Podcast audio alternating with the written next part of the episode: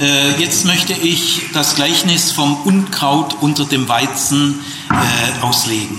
Tine wird den Text ohne die Deutung, ja, das habe ich euch erklärt, äh, unabhängig von der Deutung, äh, wird diesen Text in einer sehr guten Übersetzung euch vorlesen. Ein Bauer hatte gutes Saatgut auf sein Feld gesät. Eines Nachts, als alles schlief, kam ein Feind von ihm, säte Taumellolch zwischen den Weizen und verschwand. Als aber die Saat heranwuchs und Frucht ansetzte, zeigte sich auch der Taumellolch. Da kamen die Feldarbeiter zum Hausherrn und sagten, Herr, hast du nicht guten Samen auf das Feld gesät? Woher kommt denn das ganze Unkraut? Er antwortete, das hat ein Feind getan. Da sagten die Feldarbeiter zu ihm, Willst du, dass wir hingehen und den Taumellolch ausjäten? Er aber antwortet, Nein, ihr würdet mit dem Taumellolch auch den Weizen herausreißen. Lasst beides miteinander wachsen bis zur Ernte. Dann werde ich den Erntearbeitern sagen, sammelt zuerst das Unkraut und bündelt es zum Verbrennen. Den Weizen aber bringt in meine Scheune. Dankeschön. Die Frage nach dem Bösen ist so aktuell, so bedrängend und so ungeklärt wie in der Altsteinzeit. Es hat sich da ganz wenig geändert. Die Frage nach dem Bösen ist bedrängend, genauso aktuell wie in allen Jahrtausenden und genauso ungelöst. Äh, was verstehen wir unter dem Bösen? Christlich gesehen, das Böse ist alles, was gegen Gottes Willen gerichtet ist. Gottes Wille ist das Gute. Man kann aber auch sagen, das Böse ist alles, was gegen das Leben gerichtet ist, was das Leben kaputt macht, was Beziehungen kaputt macht, was das Leben daran hindert zu blühen, oder man kann auch sagen, das Böse ist alles, was gegen Gerechtigkeit und Frieden gerichtet ist, denn Gerechtigkeit und Frieden sind die höchsten Lebenswerte für das Zusammenleben der Menschen in der Bibel. Äh, das, was Gerechtigkeit und Frieden verhindert, verdient böse genannt zu werden. Die Frage nach dem Bösen ist vor allem dann bedrängend und äh, schwierig, äh, wenn man an Gott glaubt, äh, wenn man an einen Gott glaubt, der allmächtig und barmherzig ist, wird die Frage besonders brisant. Auch als Jesus öffentlich aufzutreten begann, hat sich diese Frage unweigerlich sofort gestellt.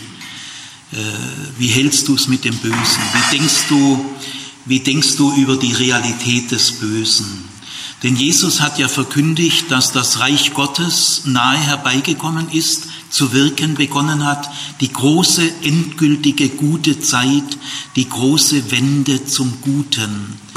Und äh, da denken alle äh, jüdischen Zeitgenossen, ja, wenn das Reich Gottes kommt, dann wird das Böse überwunden, endlich.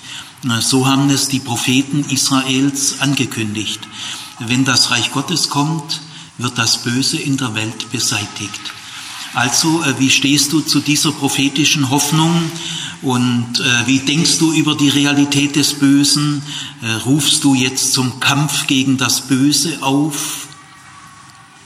Solche und ähnliche Fragen haben sich, als Jesus öffentlich aufzutreten begonnen hat, gestellt. Jesus reagiert auf diese Fragen mit dieser Kurzgeschichte. Jesus liebte ja Kurzgeschichten, er war ein Meister der Kurzgeschichten und in diesen Kurzgeschichten können wir ein bisschen sehen, miterleben, mit welchen Augen er die Dinge gesehen hat. Also Jesus reagiert auf diese Fragen nach dem Bösen nicht mit ein paar lehrhaften Aussagen oder ein paar bekenntnishaften Sätzen. Nein, er erzählt den Zeitgenossen eine Geschichte dann haben sie Stoff zum Nachdenken. In dieser Geschichte Wie in allen Gleichnissen Jesu wird eine Situation beschrieben, die jeder damals kannte aus dem beruflichen Alltag, aus der vertrauten Lebenswelt. Ein Bauer säte gutes Saatgut auf sein Acker, auf sein Feld. Das ist eine Situation, die jeder jedes Jahr kennt. Damals war das eine Agrargesellschaft. Die meisten Menschen lebten auf dem Land und von den Erträgen des Landes. Und in einer Agrargesellschaft sind Aussaat und Ernte die zwei Höhepunkte eines Jahres. Äh, die Aussaat ist grundlegend. Ohne Aussaat keine Ernte. Die Aussaat ist grundlegend für die Ernährung der Menschheit, für die Versorgung der Menschen. Das ist bis heute so, äh, wenn wir auch in der modernen Industriegesellschaft uns das manchmal gar nicht mehr so bewusst ist. Er hat äh, gutes Saatgut gesät. Diese Bemerkung ist wichtig, denn das Saatgut in der Antike hat nicht die Qualität wie heute. Durch Worfeln und durch Sieben konnte man äh, die, das Saatgut nicht so genau von Unkrautsamen trennen, wie das heute durch technische Möglichkeiten äh, gegeben ist. Der Weizen, überhaupt das Getreide, hat für die Antike grundlegende Bedeutung. Kartoffeln, Reis und Mais kennt kein Mensch. Noch nie hat ein Mensch im Umfeld Jesu eine Kartoffel gesehen. Noch nie einen Maiskolben und noch nie eine Handvoll Reis. Also Getreide war das einzige Grundnahrungsmittel. Angebaut wurde Weizen und Gerste. Und äh, die Aussaat äh, galt als eine edle Handlung, die sogar Großgrundbesitzer, Großbauern meistens selber gemacht haben. Und dann geht man gleichmäßig, äh, äh, bei einem umgehängten Beutel ist das Saatgut drin und dann wird es so im Hand, in einer Handbewegung ausgesät. Das bedurfte großer Sorgfalt und das machten selbst Großbauern, die Sklaven und Tagelöhner hatten, äh, lieber selber. Äh, wie, wie bedeutend äh, der, das Getreide war für die Existenz der Menschheit, merkt man zum Beispiel darin, dass der Getreidegott der Kanaanäer, Dagon hieß der, einer der bedeutendsten Götter war. Dagon war der Vater von Baal, dem Wettergott. Und äh, auch zum Beispiel die ganzen Hohlmaße, die entwickelt wurden, haben sich aus Getreidebehältern entwickelt. Aus den Getreidebehältern haben wir bis heute unsere Hohlmaße. Getreide war auch ein Zahlungsmittel, man zahlte die Steuern zum Teil in Getreide. Also äh, mit der Aussaat des Getreides berührt Jesus eine der Grundlagen äh, des Lebens.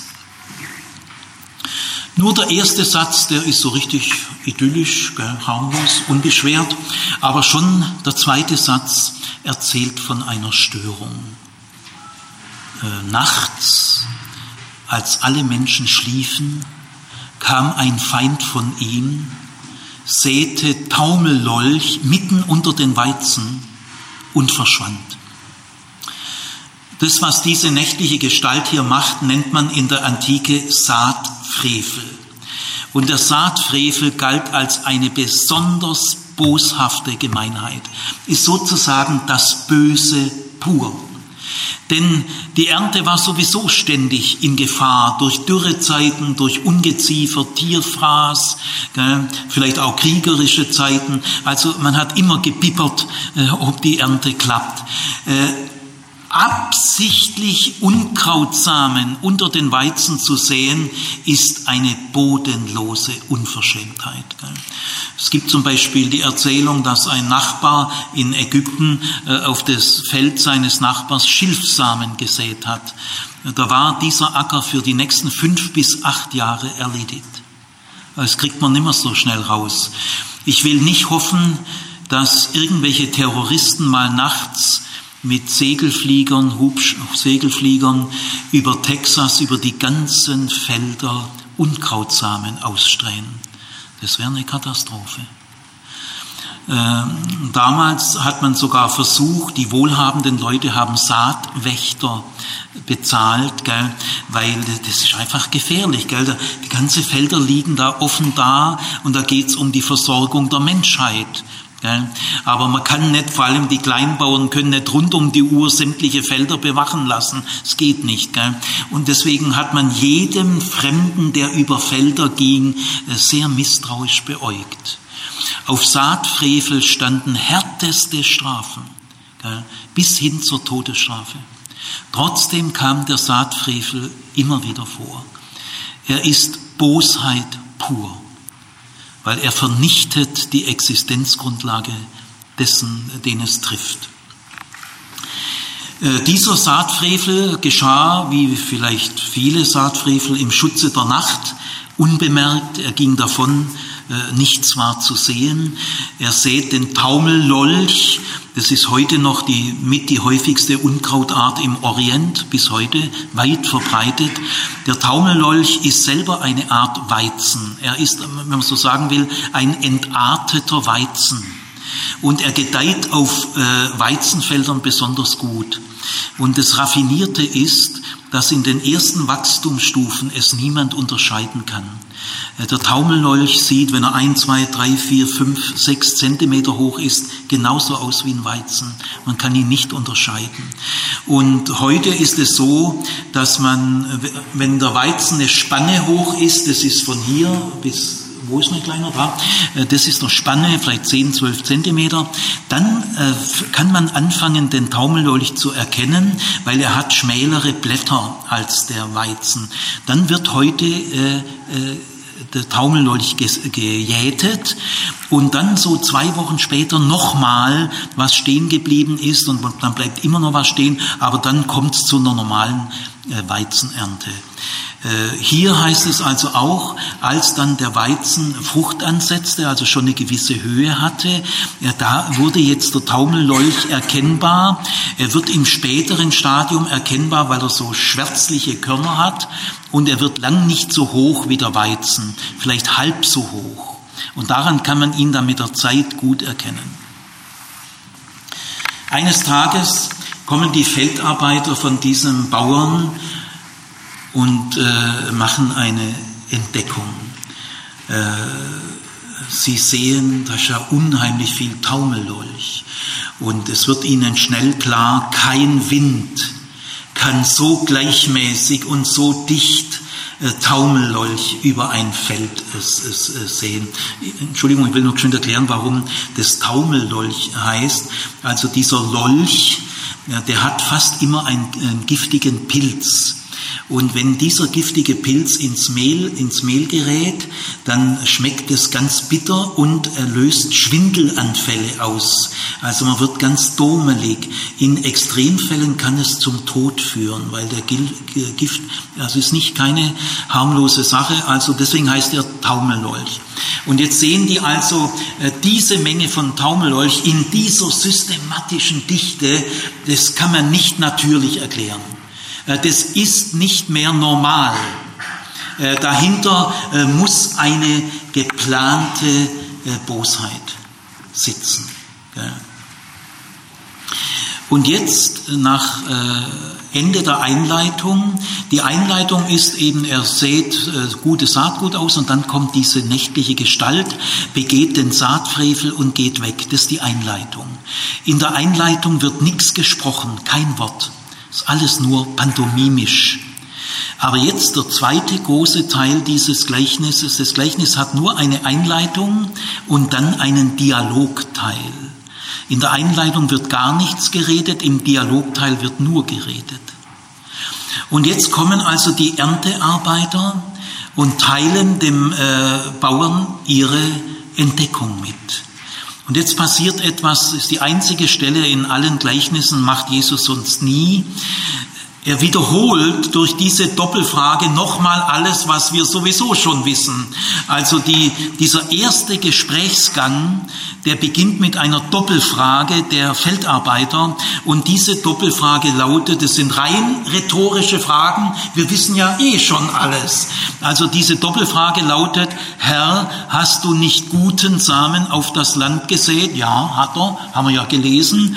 Woher hat er dann das viele Unkraut? Wissen wir ja schon, das war dieser nächtliche Typ da.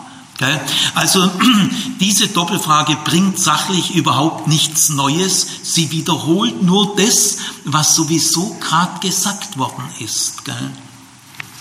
Das macht Jesus sonst nie, weil die Gleichnisse sind so kurz, dass man sie nicht kürzen kann. Äh, sie können nicht mal das Gleichnis vom verlorenen Sohn kürzen, ist unmöglich.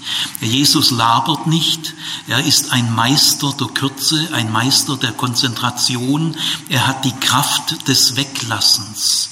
Die Kraft haben nicht viele Leute nicht viel Erzähler. Da muss man schon ein Könner sein. Aber jetzt in diesen kurzen Gleichnissen eine Doppelfrage, die nichts bringt, eine reine Wiederholung. Gell? Äh, das ist ja Luxus pur. Nein, ist es nicht. Also wir müssen uns fragen, warum diese rhetorische Doppelfrage? Die ist unheimlich gut. Denn in dieser Doppelfrage spiegelt sich das Erschrecken dieser äh, Feldarbeiter. Äh, das Befremdliche, das Unnormale, die sind richtig erschrocken. Und in ihrer Doppelfrage spiegelt sich ihr Erschrecken. Das spürt man da richtig. Gell? Ähm, Herr, hast du nicht guten Sachen? Woher hat er denn das viele Unkraut? Gell? Also das ist äh, meisterliche Erzähltechnik. Und dann ist noch äh, grundsätzlich sehr wichtig, in diesem zweiten äh, Teil ist alles im Dialog. Äh, Jesus hätte ja auch so erzählen können, der Hausbesitzer selber macht mal so einen Rundgang, gell, kommt auf sein Feld, macht er ja sicher hin und wieder, und dann entdeckt er selber, oh, ja, da ist ja viel zu viel Taumellolch, das kann ja der Wind gar nicht gewesen sein, da steckt ja strategische Bosheit dahinter, das ist Hass und Feindschaft. Anders kann man das nicht erklären. Was soll ich tun? Ah, und hat er, hat er sich in einem inneren Monolog. Nein, das wählt Jesus nicht. Es ist das einzige Saatgleichnis, äh, das äh, im ganzen Hauptteil nur ein Dialog ist. Warum? Durch den Dialog kann man etwas erreichen, das man durch nichts anderes erreichen kann. Denn jetzt treten zwei Standpunkte aufeinander, prallen aufeinander. Die einheitliche Erzählperspektive wird jetzt aufgespalten in zwei Standpunkte. Wir sehen einerseits alles aus der Perspektive der Feldarbeiter, andererseits aus der Perspektive des Bauern. Das heißt, äh, das Problem wird verlebendigt, indem es durch Personen gesehen wird. Es prallen jetzt also zwei Meinungen, zwei Beurteilungen, zwei Einschätzungen aufeinander. Und diese Konfrontation zweier Perspektiven verlebendigt das Ganze, aber macht auch eine viel tiefere Lösung möglich, weil jetzt entwickelt sich die Lösung aus dem Aufeinanderprallen zweier unterschiedlicher Einschätzungen. Es hat eine ganz andere Wirkung, wie wenn sich das der Bauer monologisch, so wie der reiche Kornbauer, von dem haben wir nur den Monolog, aber dort ist er auch gut gewählt. Also äh, äh, das Ganze ist jetzt ein Dialog und ähm, zunächst mal äh, diese rhetorischen Fragen, indem wir spüren, es wird fast ein bisschen unheimlich. Der Bauer antwortet ohne zu zögern kurz, das hat ein Feind getan. Man wird nicht sagen können, dass diese Antwort beruhigend ist. Wird man nicht sagen können. Aber der Bauer macht sich nichts vor. Kurz und klar, ohne Zögern. Er weiß Bescheid. Also der Bauer hat einen ziemlich illusionslosen Realismus. Wie er zu dieser Einschätzung kommt und ob er einen bestimmten Verdacht hat, das spielt keine Rolle. Aber auf jeden Fall, es steht auch nicht das Wort, das hat ein Gegner getan. Nein, es steht, es ist im Griechischen zwei verschiedene Worte. Du kannst einen sachlichen Gegner haben, CDU und Linke, das sind ja nicht persönlich Feinde im Bundestag, es sind politische Gegner. Und, aber hier steht wirklich das Wort für persönlicher Feind. Äh, und es äh, stimmt ja auch, gell?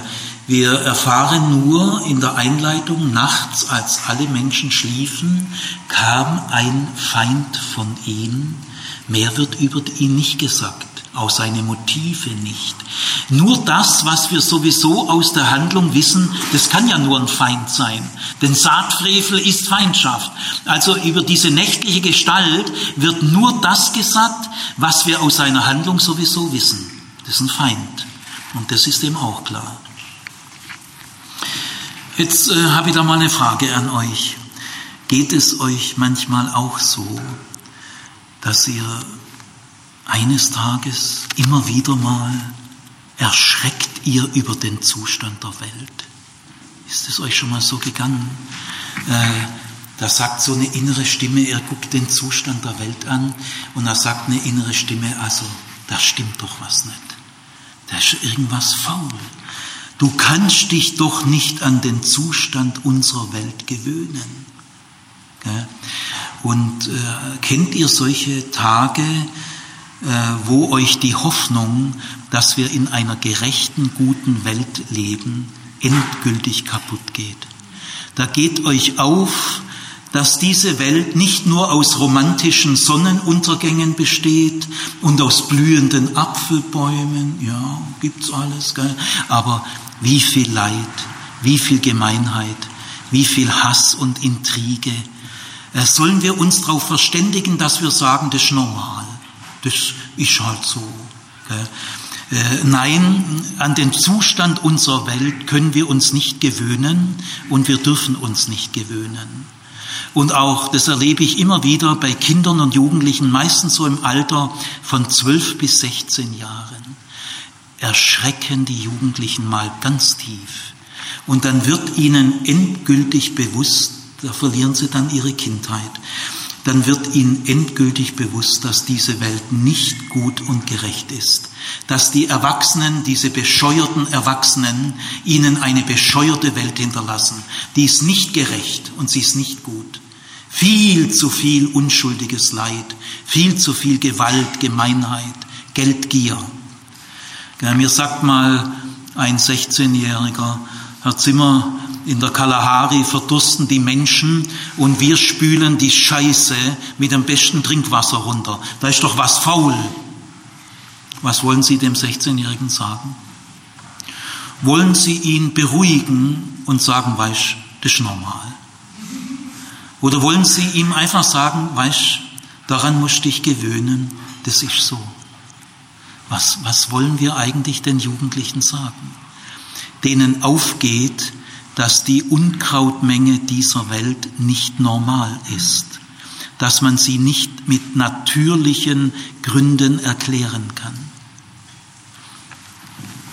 Es gibt einen Schriftsteller in Deutschland, der heißt Günter Eich, der ist schon einige Zeit tot, verheiratet mit Ilse Eichinger, beide sind sehr gute Schriftsteller der, der, modernen Literatur. Und Günter Eich hat 1947, gerade eben war der Zweite Weltkrieg und die Konzentrationslager äh, gerade so ein bisschen vorbei. Und dann erfährt Günter Eich von den Atombombenversuchen auf dem Bikini-Atoll 1947. Und da wird Günter Eich klar, dass die Menschheit nichts lernen wird. Die Menschen werden aus den Katastrophen nichts lernen. Sie bereiten ja schon die nächste vor. Und da schreibt Günter Eich ein Hörspiel. Dieses Hörspiel wurde 1947 gesendet als erstes Hörspiel im deutschen Radio. Das ist also das erste deutsche Radiohörspiel, müsst ihr unbedingt mal anhören. Ihr vergesst es nie wieder. Und dieses Hörspiel heißt Träume. Also leiht euch mal aus, Günter Eich, Träume. Jetzt sage ich euch mal ein paar Sätze aus diesem Hörspiel. Fuhrest nicht auch du einmal aus den Armen der Liebe auf, weil ein Schrei dein Ohr traf, jener Schrei, den die Erde unaufhörlich ausstößt, und den du sonst für den Geräusch des Regens oder für das Rauschen des Windes halten magst. Schau, was es gibt, Gefängnis und Folterung, den körperlosen Schmerz und die Angst, die das Leben meint. Die Seufzer aus vielen Mündern sammelt die Erde. Und in den Augen der Menschen, die du liebst, wohnt die Bestürzung. Denke daran, dass der Mensch des Menschen Feind ist. Denke daran, dass nach den großen Zerstörungen jedermann beweisen wird, dass er unschuldig war. Wacht auf, denn eure Träume sind schlecht. Bleibt wach, weil das Entsetzliche näher kommt, auch zu dir, der du weit entfernt wohnst von den Städten, wo Blut vergossen wird. Auch zu dir kommt es. Und deinem Nachmittagsschlaf, in dem du so ungern gestört wirst. Wenn es heute nicht kommt, kommt es morgen. Aber sei gewiss, Schon läuft der Strom in den Umzäunungen und die Posten sind schon aufgestellt.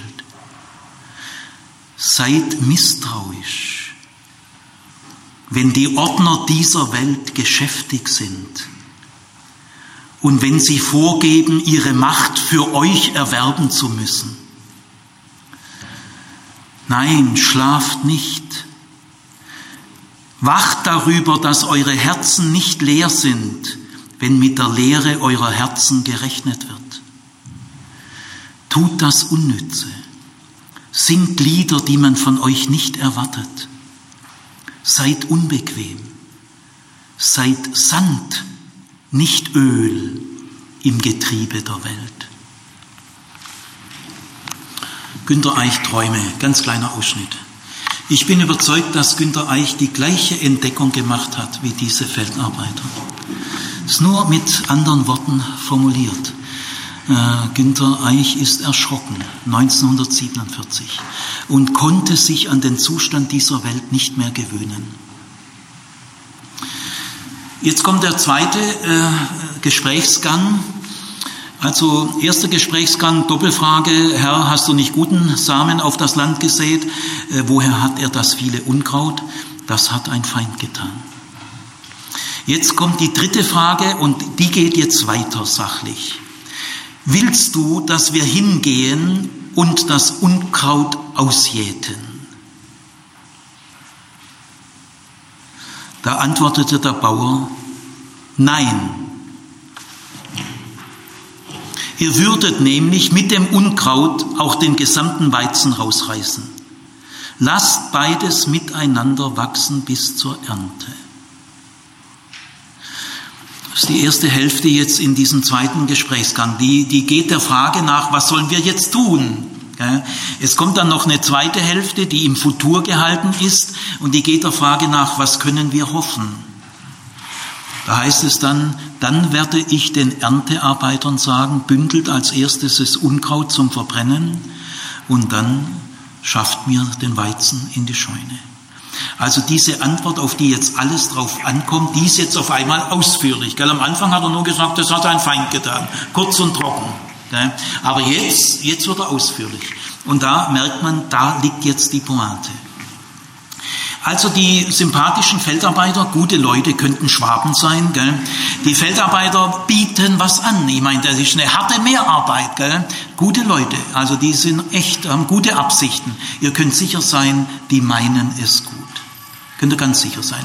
Willst du, willst du, also er sagt nicht, geht mal hin und geht jetzt an. Nein, das bieten die freiwillig an. Also sind richtig gute Leute, gell? Gutmenschen. Also willst du, dass wir hingehen und den Taumellolch ausjäten?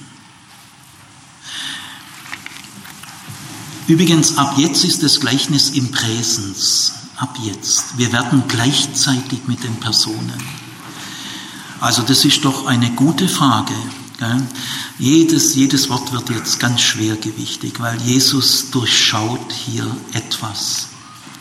Und es gelingt ihm in Worte zu bekommen. Das ist doch wirklich eine gute Absicht.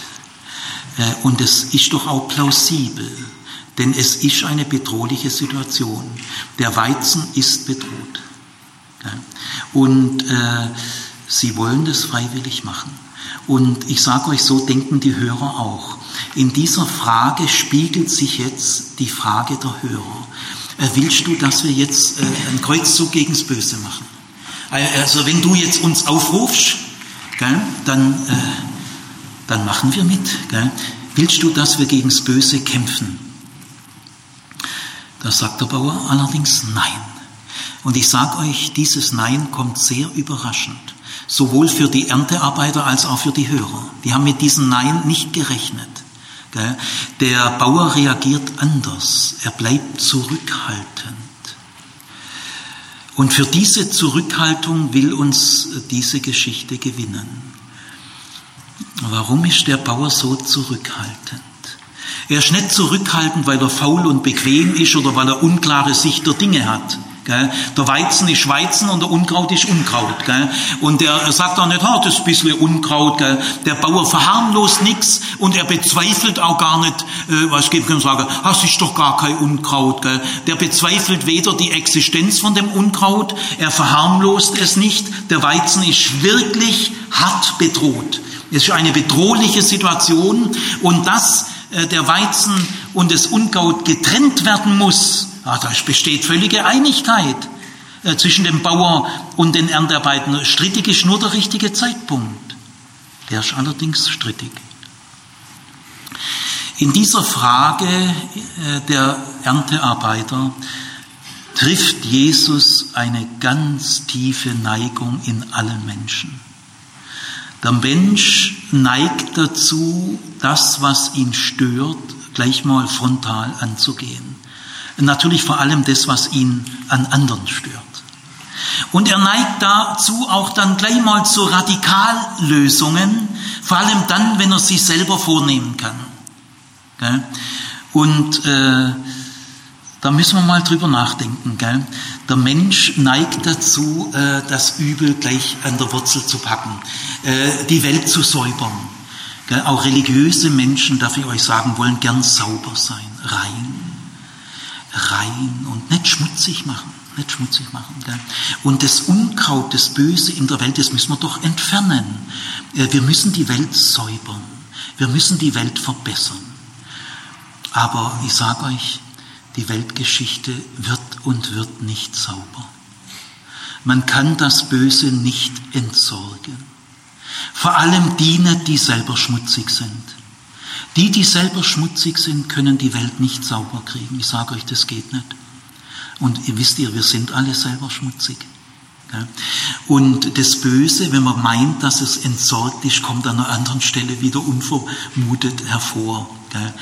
Diese Erntearbeiter blicken es nicht, dass sie gerade so zu Helfershelfern des nächtlichen Feindes werden, weil genau das will der Feind erreichen. Äh, das ist die große Täuschung der Moralisten, der Idealisten, der religiösen Eiferer, der Perfektionisten, dass gerade dann, wenn sie meinen, dass sie das Allheilmittel gefunden haben, dass sie dann den schwersten Schaden anrichten. Das will der die dunkle Gestalt. Das will er genau. Wir richten dann den schwersten Schaden an, wenn wir meinen, wir haben das Mittel gefunden und da drüben sind die Probleme. Und wenn man die Probleme da in der Gruppe weg hat, dann scheint das Problem in der Welt weg. Also das ist eine verflixte Neigung. Im harmloseren Fall werden die Idealisten, die Moralisten, die religiösen Eiferer, die werden halt dann enttäuscht, weil es doch nicht so läuft, wie sie denken. Aber im weniger harmlosen Fall richten sie einen ungeheuren Schaden an. Es wird eigentlich alles nur noch schlimmer. Was für Elend ist angerichtet worden unter dem Parole für Ruhe und Ordnung. Für Ruhe und Ordnung. Was ist unter dieser Parole? Wo man gedacht hat, die Parole Ruhe und Ordnung, gell, äh, Ordnung, Ruhe ist die oberste staatsbürgerliche Pflicht, da hat man gedacht, das ist das Mittel. Aber was, was ist der Preis? Oder äh, für die Parole rottet die Kriminalität aus. Die Ausländer sind unser Unglück. Was ist unter diesen Allheilmitteln geschehen? Was ist im Christentum geschehen? Äh, Kreuzzüge, Hexenverbrennungen, Judenverfolgungen, Verfolgungen Andersdenkender, Donatisten, Albigenser, Hugenotten. Was ist geschehen, äh, wenn jüdische Siedler das Land von den Palästinensern säubern wollen? Die wollen das heilige Land sauber kriegen.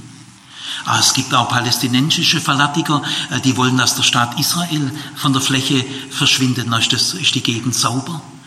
Die weißen Amerikaner haben Amerika von den Indianern säubern wollen. Und in Australien ist fast sauber geworden von Aborigines. Ein paar gibt's aber noch. Gibt auch noch ein paar Indianer, da tun sich alle furchtbar schwer, äh, da mal irgendeine gerechte äh, Ausgleich und Friedensvertrag schafft man fast nicht. Was ist alles angerichtet worden unter dem Sendungsbewusstsein der Mongolen, der Römer, der Kolonialmächte, der Serben, der heiligen Kriege im Islam? Wer kennt den Preis? Auch der Revolutionen, die vielleicht berechtigt waren. Aber was war ihr Preis? Also nein, der Bauer ist zurückhaltend. Äh, der Bauer ist aus folgendem Grund zurückhaltend. Er beurteilt, er beurteilt das, was unter der Erdoberfläche ist, anders wie wir. Äh, wir müssten, um in der Situation angemessen handeln zu können, müssten wir wissen, was sich unter der Erdoberfläche abspielt. Aber das entzieht sich unserer Beobachtung und Wahrnehmung und wissenschaftlichen Erforschung. Also das Unterirdische in diesem Gleichnis meint nicht etwa Unterbewusstsein, Tiefenpsychologie, die haben auch nur begrenztes Wissen. Gell? Auch für Tiefenpsychologen gibt es Dinge, die unterirdisch sind, die sie auch nicht kennen. Gell? Also hier ist nicht das Unbewusste gemeint, sondern hier ist eine echte Grenze menschlicher Wahrnehmung. Wir werden niemals alle Hintergründe in den Kulturen und Völkern und wie einer zum Mörder wird. Das, niemand wird von alleine zum Mörder. Äh, jeder Mörder hat eine Vorgeschichte, an der viele Menschen beteiligt sind. Wir werden niemals alle diese unterirdischen Dinge entschlüsseln können. Das ist eine Grenze unserer Wahrnehmung. In unserer Welt sieht sehr viel täuschend ähnlich aus und es steht ganz dicht nebeneinander. Sagen wir mal Glaube und Aberglaube. Das kann ganz schön ineinander fließen. Oder echte Demut und falsche Bescheidenheit. Echte Sorglosigkeit und falscher Leichtsinn. Echte Liebe und falsche Nachgiebigkeit. Echte Hoffnung und billige Vertröstung. Echte Gewissheit und falsche Sicherheit. Es sieht wahnsinnig ähnlich aus. Es steht ganz dicht beieinander. Aber wer sieht an die Wurzel? Also, wenn dieses Gleichnis recht hat, darf keine Menschengruppe zu einer anderen sagen, ihr seid das Problem. Und keine Religion, keine Religion, keine Philosophie, keine Therapie, keine Pädagogik kann sich als Besitzer der Wahrheit aufspielen. Denn die Wahrheit, die unter der Erdoberfläche sitzt, kennt niemand. Und er beurteilt so, dass er sagt, nein, das ist so eng verflochten, ihr würdet einen Riesenschaden anrichten. Und das will ja der Unbekannte. Nein, ich bin dagegen. Lasst beides miteinander wachsen äh, bis zur Ernte. Also ich will mal versuchen, das immer mehr so ein bisschen zu aktualisieren. Es ist schon so, dass die gefährliche Mischung von Böse und Gut und scheinbar böse und scheinbar gut und pseudo-gut und pseudo-böse und was es alles gibt, diese äh, verwirrende Mischung kann uns wirklich Angst machen. Und die macht sehr vielen Menschen Angst. Wir wollen das Leben vereinfachen, gell? Simplify your life. Ja. Äh, wir wollen nicht diese komplizierte Mischung. Ah, die, die, die, die bedroht uns. wir wollen klar Schiff gell? und äh, wir wollen einfach, dass das Leben eindeutiger wird. Eindeutiger. Aber ich sage das Leben wird nicht eindeutiger. Wir müssen es lernen, in einer komplizierten, uneinheitlichen Welt zu leben. Das müssen wir lernen. Sonst richten wir viel Schaden an. Es gibt auch immer wieder Christen, die sagen, äh, die bekehrten Christen sind der Weizen und die unbekehrten Gottlosen, die sind das Unkraut. Ist auch gut, gell? Ist eine schöne Theorie, gell? Also das ist ja schon grotesk. Gell? Nein, wenn ihr dieses Gleichnis christlich interpretieren wollt, christlich, mache ich mal folgenden Vorschlag. Betet doch mal zu Gott folgendes. Lieber Gott, du siehst das viele Unkraut in meinem Herzen. Beschütze andere Menschen vor dem Unkraut in meinem Herzen. Pass gut auf die anderen auf. Und, aber du siehst auch den Weizen in meinem Herzen. Der Weizen in meinem Herzen ist bedroht. Aber ich traue dir erstens mal zu, dass du mich liebst. Trotz dem vielen Unkraut in meinem Herzen liebst du mich. Und ich traue es dir zu, dass du den Weizen in meinem Herzen bewahrst. So könnte man ein christliches Gebet sprechen äh, über dieses Gleichnis. Natürlich ist es so, dass heute das Böse, das äh, Gewalttätige sich oft so unverschämt frech gebärdet, man schlägt fremde Menschen zusammen, gell, dass man wirklich versucht, ist jetzt mal den Stab über diese Leute zu brechen. Und äh, solche schrecklichen Gewalttaten, Überfälle, Fußballraudi schlagen einen Polizisten zusammen, einfach mal so. Gell, äh, diese Überfälle müssen streng bestraft werden. Wir dürfen die Welt nicht den Verbrechern überlassen. Die Bevölkerung hat ein Recht, geschützt zu werden, ganz klar. Trotzdem, wir sollten diese Menschen, die so schreckliche Dinge tun, wir sollten nur ihre Handlungen als böse und schlecht bezeichnen, aber nicht sie selber. Wir sollten keine endgültigen Urteile fällen, denn wir kennen nicht das unentwirrbare Wurzelgeflecht unterirdisch. Äh, äh, welche Ängste und Sorgen haben diese Menschen? Oft haben wir in unserer Gleichgültigkeit, in unserer Brüskierung, die wir selber gar nicht merken, äh, manche Menschen in was hineingetrieben und dann handeln sie empören und dann sind wir empört. Aber wir wissen nicht, dass wir selber dazu beigetragen haben. Also wir sollten es lassen, diese endgültigen Urteile über andere Menschen. Äh, Gott hat Zeit und er gewährt Zeit. Wie viele Menschen sagen uns unhörbar, wenn du mir mehr Zeit gelassen hättest. Also das ist der erste Grund für die Zurückhaltung, äh, was sich unter der Erdoberfläche abspielt, äh, macht den Bauer ganz vorsichtig. Ich kenne viele Christen, die sind da gar nicht vorsichtig. Die haben da ihre ganz klaren, eindeutige Urteile, das halten sie für vollmächtig. Gell? Vorsichtige Urteile halten die für Schlappschwanz. Gell? Vollmächtig ist schwarz-weiß, voll alles immer grad raus, man weiß alles. Gell? Da wird's mir ganz Angst. Die haben beste Absichten, gell? die lieben Gott. Gell? Ja, auch 30-jährige Krieg, Albigenser, Donatisten, das war immer beste Absicht. Die Absichten waren immer gut. Jetzt kommt der zweite äh, Grund, das ist die Zukunft. Das Ende von diesem Gleichnis gehört der Zukunft. Dann werde ich den Erntearbeitern, nicht euch, sind andere, sind Fachleute, ihr nicht, gell? Äh, wisst ihr, das Ganze wird geklärt in der Zukunft. Macht euch keine Sorgen. Der Bauer erwartet alles von der Zukunft. Die Zukunft bringt die gründliche Lösung dieser Probleme und das macht uns gelassen. Also jetzt lehrt dieses Gleichnis uns die Bedeutung der Zukunft. Denn der christliche Glaube ist immer auch Hoffnung, Zuversicht.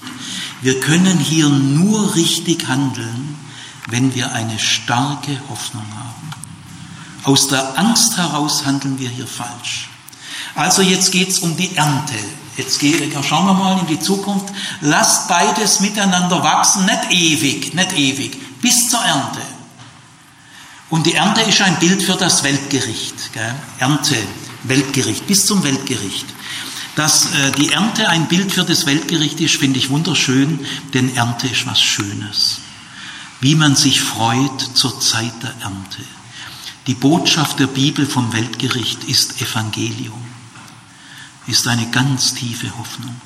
Wenn es kein Weltgericht gäbe, wenn die Menschenschinder in Ewigkeit Sieger wären und die Gefolterten und Verrotteten niemals gerechtigt, das wäre grausam. Wenn es kein Weltgericht gäbe, das wäre grausam. Also es ist die Ernte. Äh, Ernte ist der Höhepunkt. Hoffnung für die, die denn nie Gerechtigkeit widerfahren. Äh, denkt an das Weltgericht nicht privatistisch, egozentrisch, neurotisch. Ah, wie wird's mir gehen am Weltgericht? Ja, es darf schon aufragen, aber hast nicht nur was anderes auf Lager. Wie wird's den vielen Opfern der Menschheitsgeschichte gehen, den vergessenen, verratenen, zerstampften, gefolterten, mundtotgeschlagenen? Sollen die in Vergessenheit geraten? Nein, es wird alles aufgedeckt. Lernt mal bitte das Weltgericht nicht nur neurotisch, egozentrisch zu sehen, sondern als die große Hoffnung für all die geschundenen Menschen.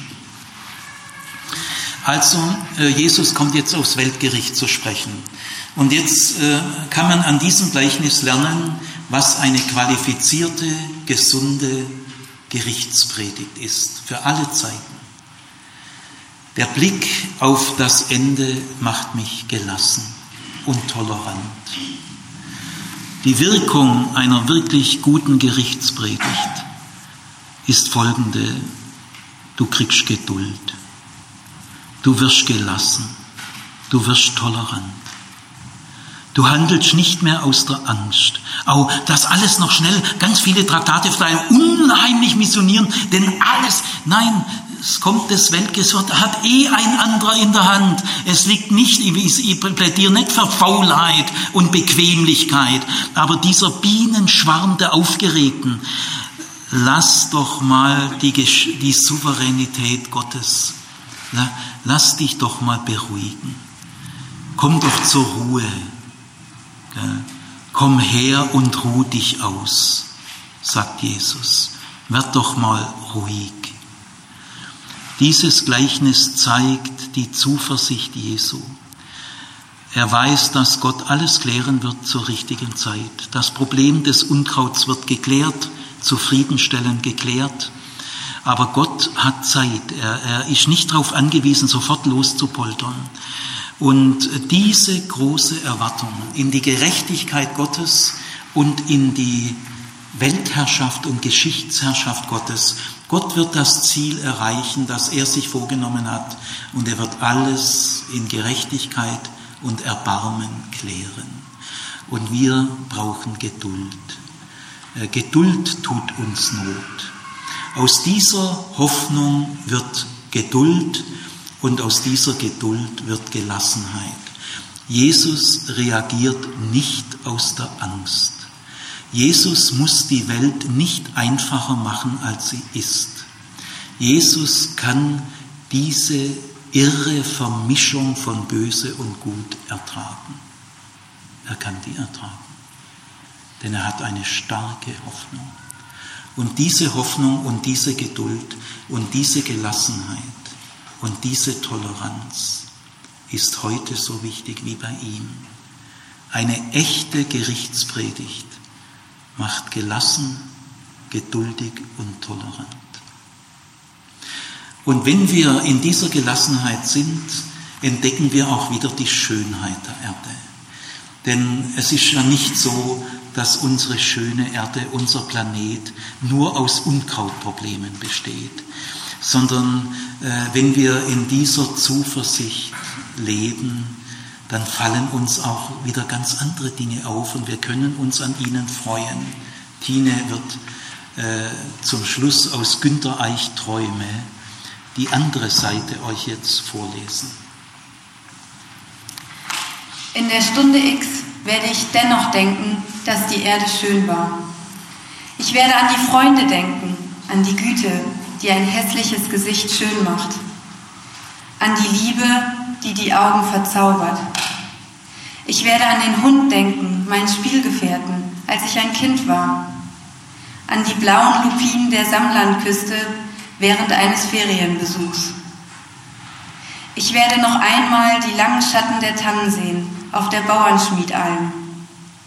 Ich werde mich erinnern an die Vogelzüge über dem Flugplatz von Märkisch-Friedland, an den Geruch des Bierkellers im Gasthaus zum Hirschen, an Holunder, Raps und Mohn, flüchtig gesehen von einem Zugfenster aus, an das Erröten der 14-jährigen Gabriele Dembitza, an die roten und grünen Lichter eines Flugzeugs, das unter dem Sternbild der Cassiopeia dahinflog an den Tanz unter den Lampions des 14 Juillet, an den Duft von Obst morgens an den Verkaufsständen vorm Schloss in Celle.